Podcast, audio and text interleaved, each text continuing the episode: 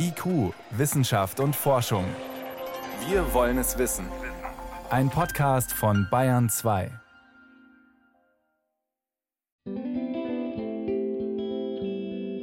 Leute, wenn keiner in der Küche ist, dann macht doch das Licht aus, bitte. Mein jüngerer Sohn hat vor einigen Wochen eine neue Aufgabe für sich entdeckt. Er achtet darauf, dass wir keinen Strom verschwenden, dass wir weniger warmes Wasser verbrauchen und uns beim Heizen zurückhalten. Reduzieren, ausschalten, verzichten. Das sind kurzfristige Maßnahmen, mit denen man etwas dafür tun kann, dass Deutschland, dass Europa möglichst gut durch die aktuelle Energiekrise kommt. Das gilt nicht nur für Haushalte, sondern auch für öffentliche Gebäude, für den Verkehr, für ganze Unternehmen und so weiter. Doch mittel- und langfristig gibt es noch viele weitere Möglichkeiten, den Energiebedarf zu reduzieren. Und auf diese Maßnahmen müssen wir ohnehin setzen, um unsere Klimaziele zu erreichen. Energiesparen. Wie lässt sich der Verbrauch senken? Eine Sendung von David Globig. Ich habe ein kleines digitales Thermometer in meinem Zimmer stehen.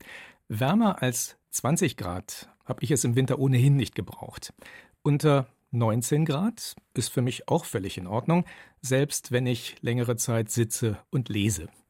Bei deutlich unter 18 Grad ist dann allerdings wärmere Kleidung angesagt. Letztlich auch kein großes Problem, aber ich musste mich erst einmal daran gewöhnen, nicht automatisch zum Heizkörperthermostat zu greifen. Doch wie viel bringt so etwas insgesamt? Licht, Heizung, Warmwasser, was sich in größeren Gebäuden und in den eigenen vier Wänden einsparen lässt. Deutschland soll mindestens 20 Prozent weniger Gas verbrauchen als in den Vorjahren. Dieses Ziel hat die Bundesregierung bereits im Sommer 2022 festgelegt. Auch die Bundesnetzagentur hält diesen Wert nach wie vor für nötig. Fachleuten des vom Bundesforschungsministerium geförderten Copernicus-Projekts Ariadne gehen 20 Prozent Einsparung noch nicht weit genug. Sie plädieren sogar für 30 Prozent weniger beim Gas, damit wir wirklich unabhängiger von Importen werden und um die Gaspreise auf ein erträgliches Maß zu begrenzen.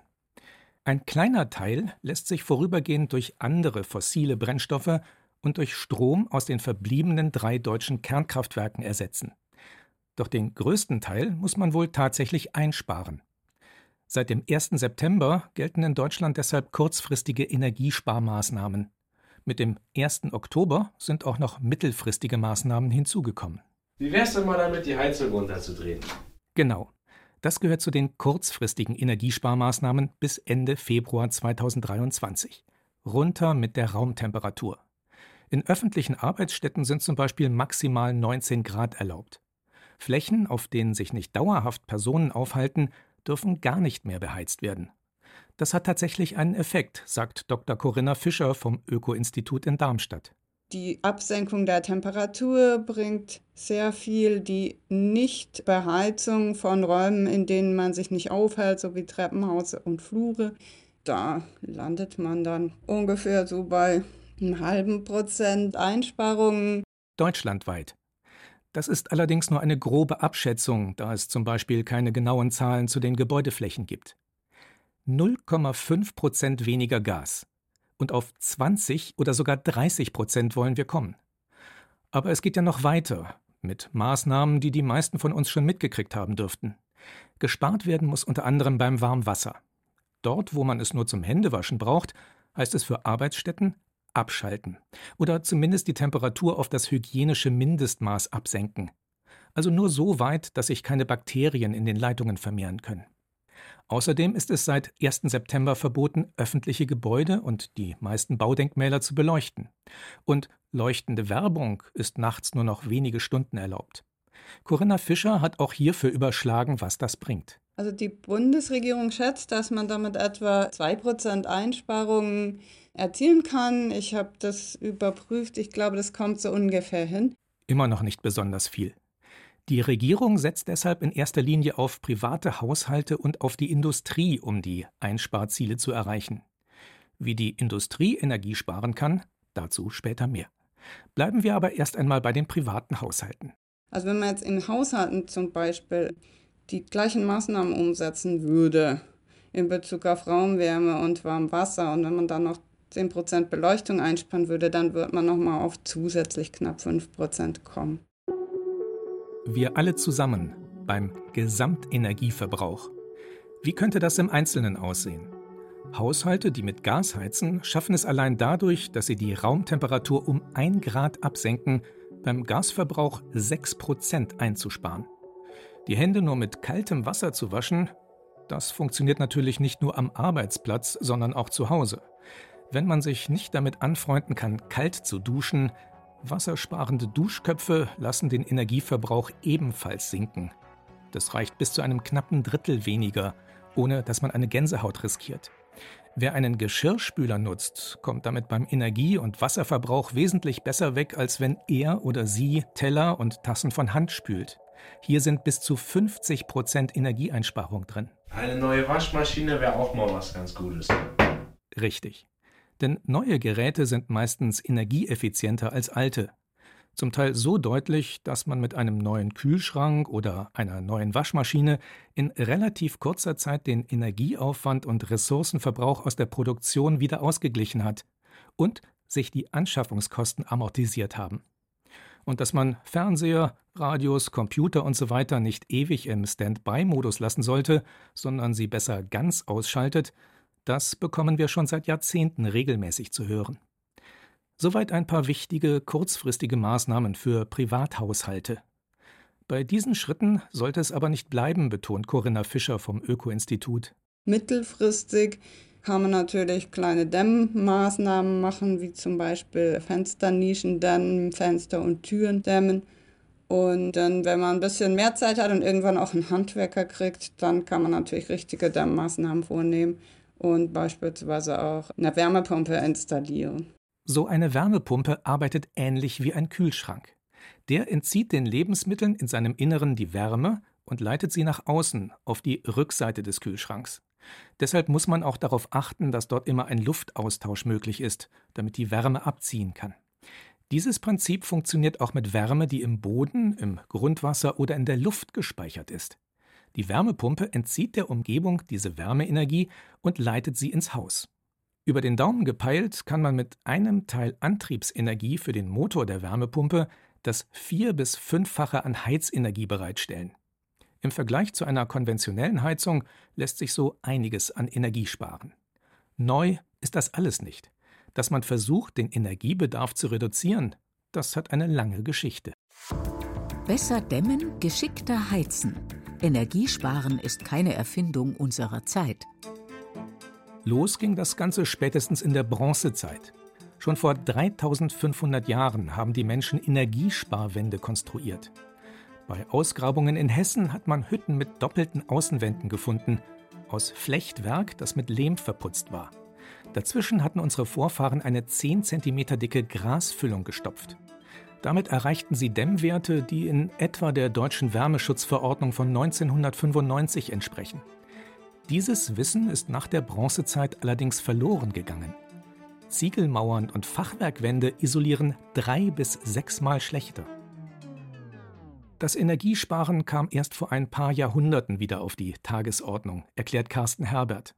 Er ist Geschäftsführer eines Ingenieurbüros in Darmstadt, das sich auf energiesparendes Bauen und Sanieren spezialisiert hat.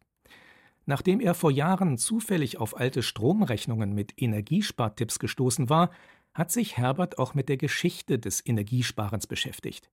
Und diese Geschichte nahm erst wieder an Fahrt auf, als nach den großen Waldrodungen im Spätmittelalter Holzmangel herrschte, weshalb man sich erst einmal nicht mit Wärmedämmung beschäftigt hat, sondern mit neuen Ofenkonstruktionen, die den Feuerholzbedarf verringern sollten. Man hat die Oberfläche der Öfen einfach größer gemacht, das heißt die wärmetauschende Hüllfläche des Ofens vergrößert, um einfach die Möglichkeit zu geben, mehr Wärme an den Raum abzugeben. Und das andere war, dass man die Zuluft reguliert hat. Und mit diesen beiden, ich sag mal, grundsätzlichen Erneuerungen hat man dann bis zu 80 Prozent Holzersparnis erzielen können. Dann ersetzte im 19. Jahrhundert zunehmend Kohle das Holz. Daraufhin erlahmte das Interesse am Energiesparen.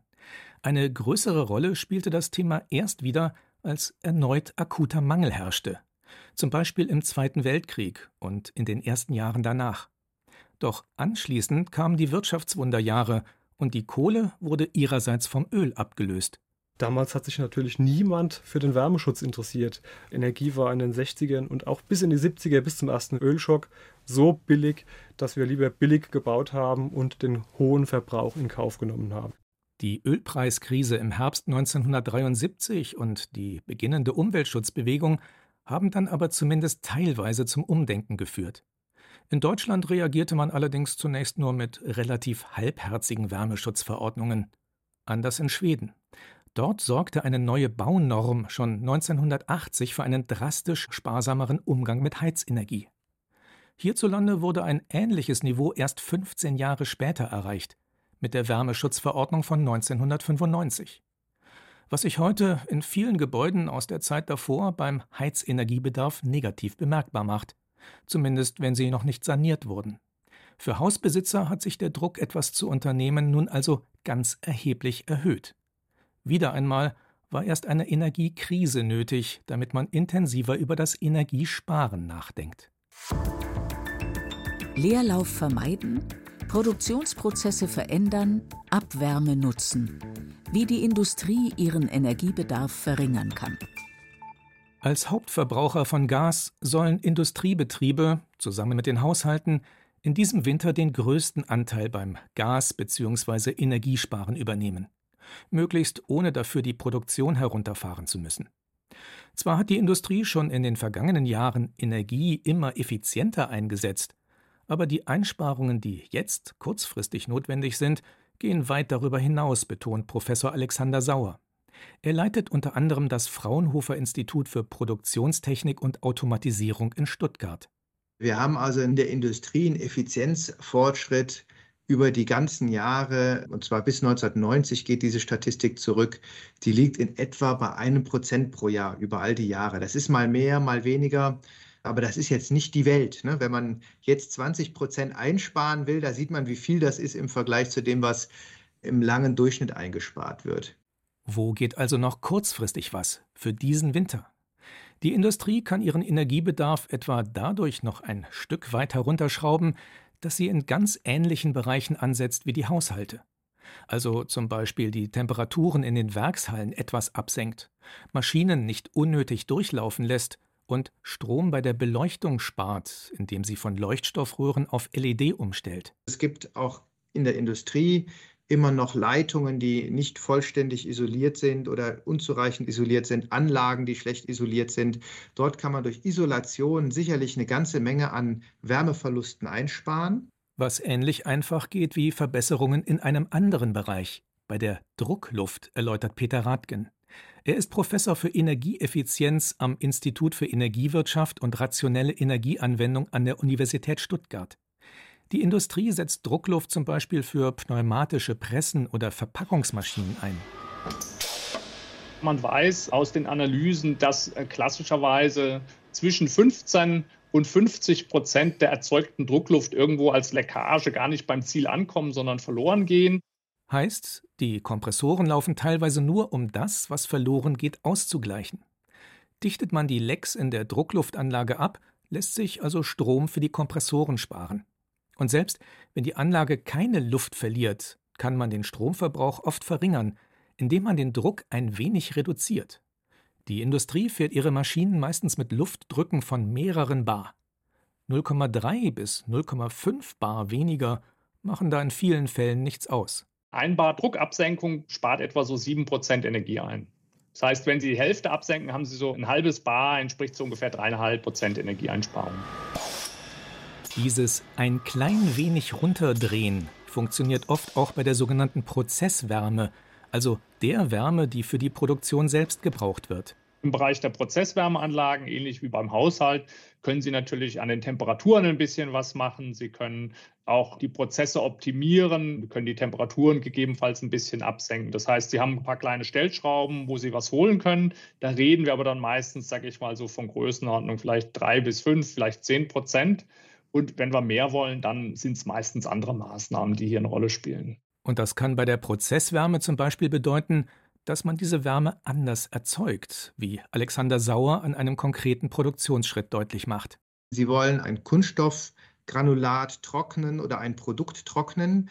dann wird das ganz traditionell mit heißer Luft getrocknet, die über einen Verbrennungsprozess erhitzt wird. Also ich verbrenne Gas, heize damit einen Trockenraum. Ich kann das Produkt jetzt zum Beispiel aber auch mit Hilfe von Infrarotstrahlen, die elektrisch erzeugt werden, trocknen. Dieser Prozess braucht dann kein Gas mehr, sondern elektrische Energie und ist in der Regel deutlich energieeffizienter, also braucht weniger Kilowattstunden Energie, um den gleichen Trocknungsgrad zu erreichen. Dafür muss der Produktionsprozess aber umgestellt werden. Man braucht eine veränderte Trocknungsanlage. Überhaupt Wärme in der Industrieproduktion. Erst wird sie mit großem Aufwand erzeugt, um zum Beispiel Material zu schmelzen, doch dann braucht man die hohen Temperaturen vielleicht nur für einzelne Produktionsschritte. Danach verpufft sozusagen ein erklecklicher Teil der Wärmeenergie, ungenutzt. Eine Verschwendung, die man sich so heute eigentlich nicht mehr leisten kann. Aber sie lässt sich nicht auf die Schnelle beheben. Man benötigt dafür nämlich unter anderem Wärmeübertrager. Um zum Beispiel meine Abwärme aus einem Hochtemperaturprozess an Mitteltemperaturprozess zu übergeben, was ich bis jetzt noch nicht mache, oder Mitteltemperaturabwärme an Wärmenetze der Umgebung abzugeben. Das sind also Dinge, die sind mittelfristiger Natur. Das heißt, da brauche ich bauliche Maßnahmen in meiner Fabrik, um diese Effizienzpotenziale zu erschließen. Die Industrie setzt aber nicht nur Wärme ein, sondern in vielen Bereichen auch Kälte. Und die Anlagen, die die notwendige Kühlleistung erbringen, die verbrauchen ebenfalls viel Strom. Dabei gibt es an vielen Orten Alternativen. Je nachdem, wie tief das Grundwasser ist und welche Vorgaben es für die Grundwassernutzung gibt, kann man auf eine zum Beispiel Grundwasserkühlung oder Laufwasserkühlung, wenn man an einem Fluss oder an einem Bach ist, umstellen und dann muss man nur noch das kalte Wasser sozusagen in einen Kreislauf hineinpumpen und wieder rauspumpen in das Gewässer und überträgt die Abwärme aus den Prozessen auf das Grund- oder auf das Laufwasser. Aber auch das lässt sich nicht sofort bewerkstelligen, sondern nur mit einem gewissen Vorlauf. Womit wir bei der nächsten Kategorie wären, den längerfristigen Umstellungen.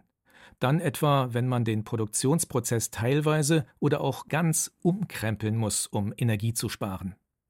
Alexander Sauer hat auch hierfür ein Beispiel. Ein Unternehmen stellt Dichtungen her. Metallringe, die mit Kunststoff umhüllt werden. Diese Metallringe können etwa aus einem vorher gewalzten Blech ausgestanzt werden. Dann spritzt man eine Kunststoffschicht um sie herum. Beim Ausstanzen entsteht allerdings relativ viel Materialverlust. Der herausgetrennte innere Teil des Rings kann häufig nicht mehr für etwas anderes verwendet werden. Und das Blech außerhalb des ausgestanzten Bereichs ebenfalls nicht. Dieses Metall wird also mit hohem Energieaufwand wieder eingeschmolzen. Jetzt kann ich aber so einen Metallring auch aus einem ganz schmalen Band, das genauso breit ist, wie ich es brauche, erzeugen, indem ich das Band auf die richtige Länge abschneide, die zwei Enden zusammenschweiße anschließend. Dann hätte ich also auch bereits einen gebogenen Ring, den ich nur noch mit Kunststoff umspritzen muss. Ich spare unheimlich viel Material im Prozess ein. Und damit auch Energie. Ein Herstellungsverfahren zu verändern und dafür neue Maschinen anzuschaffen und in den Prozess zu integrieren, das zählt jedoch zu den aufwendigsten Maßnahmen überhaupt. Allerdings sind viele Industriebereiche ohnehin schon im Wandel, setzen auf noch mehr Digitaltechnik in der Produktion, um Prozesse genauer steuern zu können, um die Produktionszeiten zu verkürzen und die ganze Wertschöpfungskette zu optimieren. Das bekannte Schlagwort hierzu lautet Industrie 4.0. Mit diesem Konzept verbindet sich auch die Hoffnung, dass die Anlagen effizienter arbeiten, sich also Energie einsparen lässt. Dazu sollen unter anderem jede Menge Sensoren beitragen, die zum Beispiel permanent den Strombedarf der Anlagenteile überwachen. Bei Unternehmen, die so etwas bereits installiert haben, war man zum Teil überrascht. Dabei fällt dann auf, dass gewisse Stromverbraucher auf Dauerbetrieb geschaltet waren und keiner hat es vorher gemerkt, weil niemand den Stromverbrauch dieser Aggregate gemessen hat. Eine solche Datenerfassung bekommt man, was den Energiebedarf angeht, allerdings nicht zum Nulltarif, betont Peter Radgen. Also je mehr Messstellen Sie haben, je mehr Datenverarbeitung Sie haben, das verbraucht auch Energie. Wenn es auch im Vergleich zum sonstigen Bedarf nicht besonders viel sein dürfte. Berücksichtigen muss man aber noch einen weiteren Aspekt. Industrie 4.0 bedeutet auch, dass es einfacher wird, Produkte immer stärker zu individualisieren. Das heißt, wo man früher vielleicht 50.000 Gläser das gleiche Modell gemacht hat, macht man heute 50.000 verschiedene Gläser. Das können Sie über die stärkere Digitalisierung und Individualisierung machen führt aber unter Umständen in der Summe dazu, dass sie, weil sie kleinere Losgrößen haben, dann doch einen Abfall in der Effizienz wieder haben. In der Summe wird der Energieverbrauch aber wohl zurückgehen, glaubt Rathgen. Darauf wiesen jedenfalls Studien hin, deren Datenlage allerdings noch relativ dünn sei. Es deutet sich jedoch schon ein weiterer Umbruch in der Industrie an, der den Stromverbrauch verringern dürfte. Und der setzt beim Stromnetz der Fabriken an. Das normale Stromnetz versorgt uns mit Wechselstrom. Computer und viele andere Geräte können damit aber nichts anfangen. Genauso sieht es mit sparsamen Elektromotoren aus. Alexander Sauer. Ich habe ganz viele Drehzahl geregelte Motoren, die sind effizienter, die brauchen Gleichstrom. Für sie muss der Wechselstrom erst einmal umgewandelt werden, wobei Energie verloren geht. Vor dem gleichen Problem, nur andersherum, steht man, wenn man Solarstromanlagen auf dem Fabrikdach nutzen möchte und Speicherbatterien. Sie liefern Gleichstrom, aus dem fürs Stromnetz Wechselstrom werden muss. Dann habe ich überall in meiner Fabrik Gleichstromerzeuger und Gleichstromverbraucher, muss aber ständig meine Energie in Wechselstrom über Stromwandler wandeln und habe dort ständig Verluste. Die Idee ist also, die Fabrik erhält ihr eigenes Gleichstromnetz, was noch einen weiteren Vorteil bietet. In Gleichstromnetzen kommt es zu weniger Leitungsverlusten als in Wechselstromnetzen, wenn der Strom über längere Strecken fließen muss. Dieses interne Gleichstromnetz kann man dann über besonders effiziente Wandler ans normale Stromnetz anschließen. Bevor sich solche Ansätze spürbar auf den Energiebedarf der Industrie auswirken, dürften aber noch etliche Jahre vergehen. Da geht es woanders schneller. Verzichten, optimieren, umsteigen. Wie wir im Verkehr sparsamer unterwegs sind. Damit sind wir wieder bei einem Bereich, in dem wir auch selbst direkt und kurzfristig Einfluss auf den Energiebedarf nehmen können. Zum einen dadurch, dass wir seltener als bisher überhaupt motorisierte Verkehrs- und Transportmittel nutzen. Legt man zum Beispiel einen Weg statt mit dem Auto, zu Fuß oder auf dem ganz normalen Fahrrad zurück, verbraucht man dabei keinen Kraftstoff bzw. keinen Strom. Zumindest nicht unmittelbar. Und auch jede Urlaubs- oder Dienstreise weniger spart Energie. Besonders wenn man dafür sonst das Flugzeug genommen hätte, betont Dr. Lambert Schneider vom Büro Berlin des Öko-Instituts. Wir haben jetzt gerade auch durch Corona und mit der ganzen Digitalisierung gesehen, dass natürlich vielleicht die eine oder andere Konferenz oder das eine oder andere Business-Meeting nicht mehr erforderlich ist und dass das Vermeiden von Fliegen natürlich die effektivste Maßnahme ist. Das gilt natürlich insbesondere dann auch noch für kürzere Strecken, wo die Bahn den Flugverkehr ersetzen kann. Trotzdem werden die Menschen auch weiterhin fliegen. Und der Luftverkehr soll in Zukunft sogar noch deutlich zunehmen. Doch auch das Fliegen selbst kann energiesparender werden. Zum einen durch technische Verbesserungen. Wichtige Ansatzpunkte Flugzeuggewicht und Triebwerke. Das Gewicht lässt sich unter anderem durch Leichtbau mit kohlefaserverstärkten Kunststoffen noch weiter reduzieren. Und die Triebwerke? Sie verbrauchen heute zwar nur noch etwa halb so viel Kerosin wie in den 1960er Jahren, dennoch gibt es auch hier weiteres Verbesserungspotenzial, weiß Luftfahrtexperte Professor Rolf Henke. Wir können also zum einen die ganze Mechanik des Triebwerkes, diese vielen drehenden Teile, die können wir angehen mit neuen Werkstoffen, neuen Materialien, neuen Herstellprozessen. Außerdem könnte es bei manchen Flugzeuggrößen und auf kürzeren Flugstrecken für den Verbrauch sinnvoll sein, sich wieder verstärkt auf Propellerantrieb zu besinnen und insgesamt etwas langsamer zu fliegen, weil dann aerodynamische Effekte Vorteile bringen können, die sich bei höheren Geschwindigkeiten nicht ausnutzen lassen. Rund um die Aerodynamik ist jedenfalls noch einiges drin, erklärt Professor Mirko Hornung. Er leitet den Lehrstuhl für Luftfahrtsysteme an der Technischen Universität München. Man weiß zum Beispiel von Segelflugzeugen, dass lange, schmale Tragflächen weniger Luftwiderstand bieten als die heute üblichen.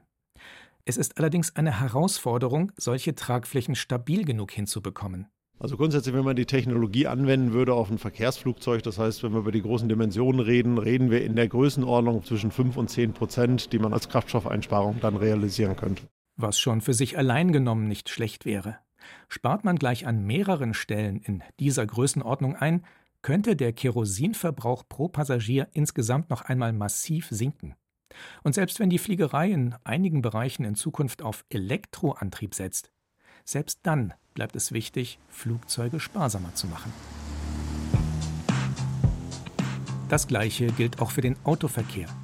Grundsätzlich haben Elektromotoren einen wesentlich höheren Wirkungsgrad als klassische Verbrennungsmotoren. Elektromotoren setzen von der zugeführten elektrischen Energie, sprich dem Strom, 80 Prozent und mehr in Bewegung um.